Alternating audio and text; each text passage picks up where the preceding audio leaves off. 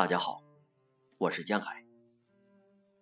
今天为大家朗读《白色上的白色》，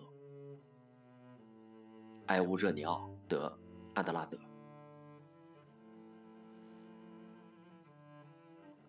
做一把钥匙，哪怕很小，也可以走进家门，在甜美中赞许。对梦和鸟的物质满怀同情，祈求火焰、光亮和身体两侧的音乐。你不要说是石头，说是窗子，你不要像阴影一样。说说男人，说说孩子。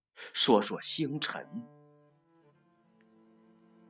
在你重复的音节中，光芒快乐，不愿离去。你又会说，男人、女人、孩子，在此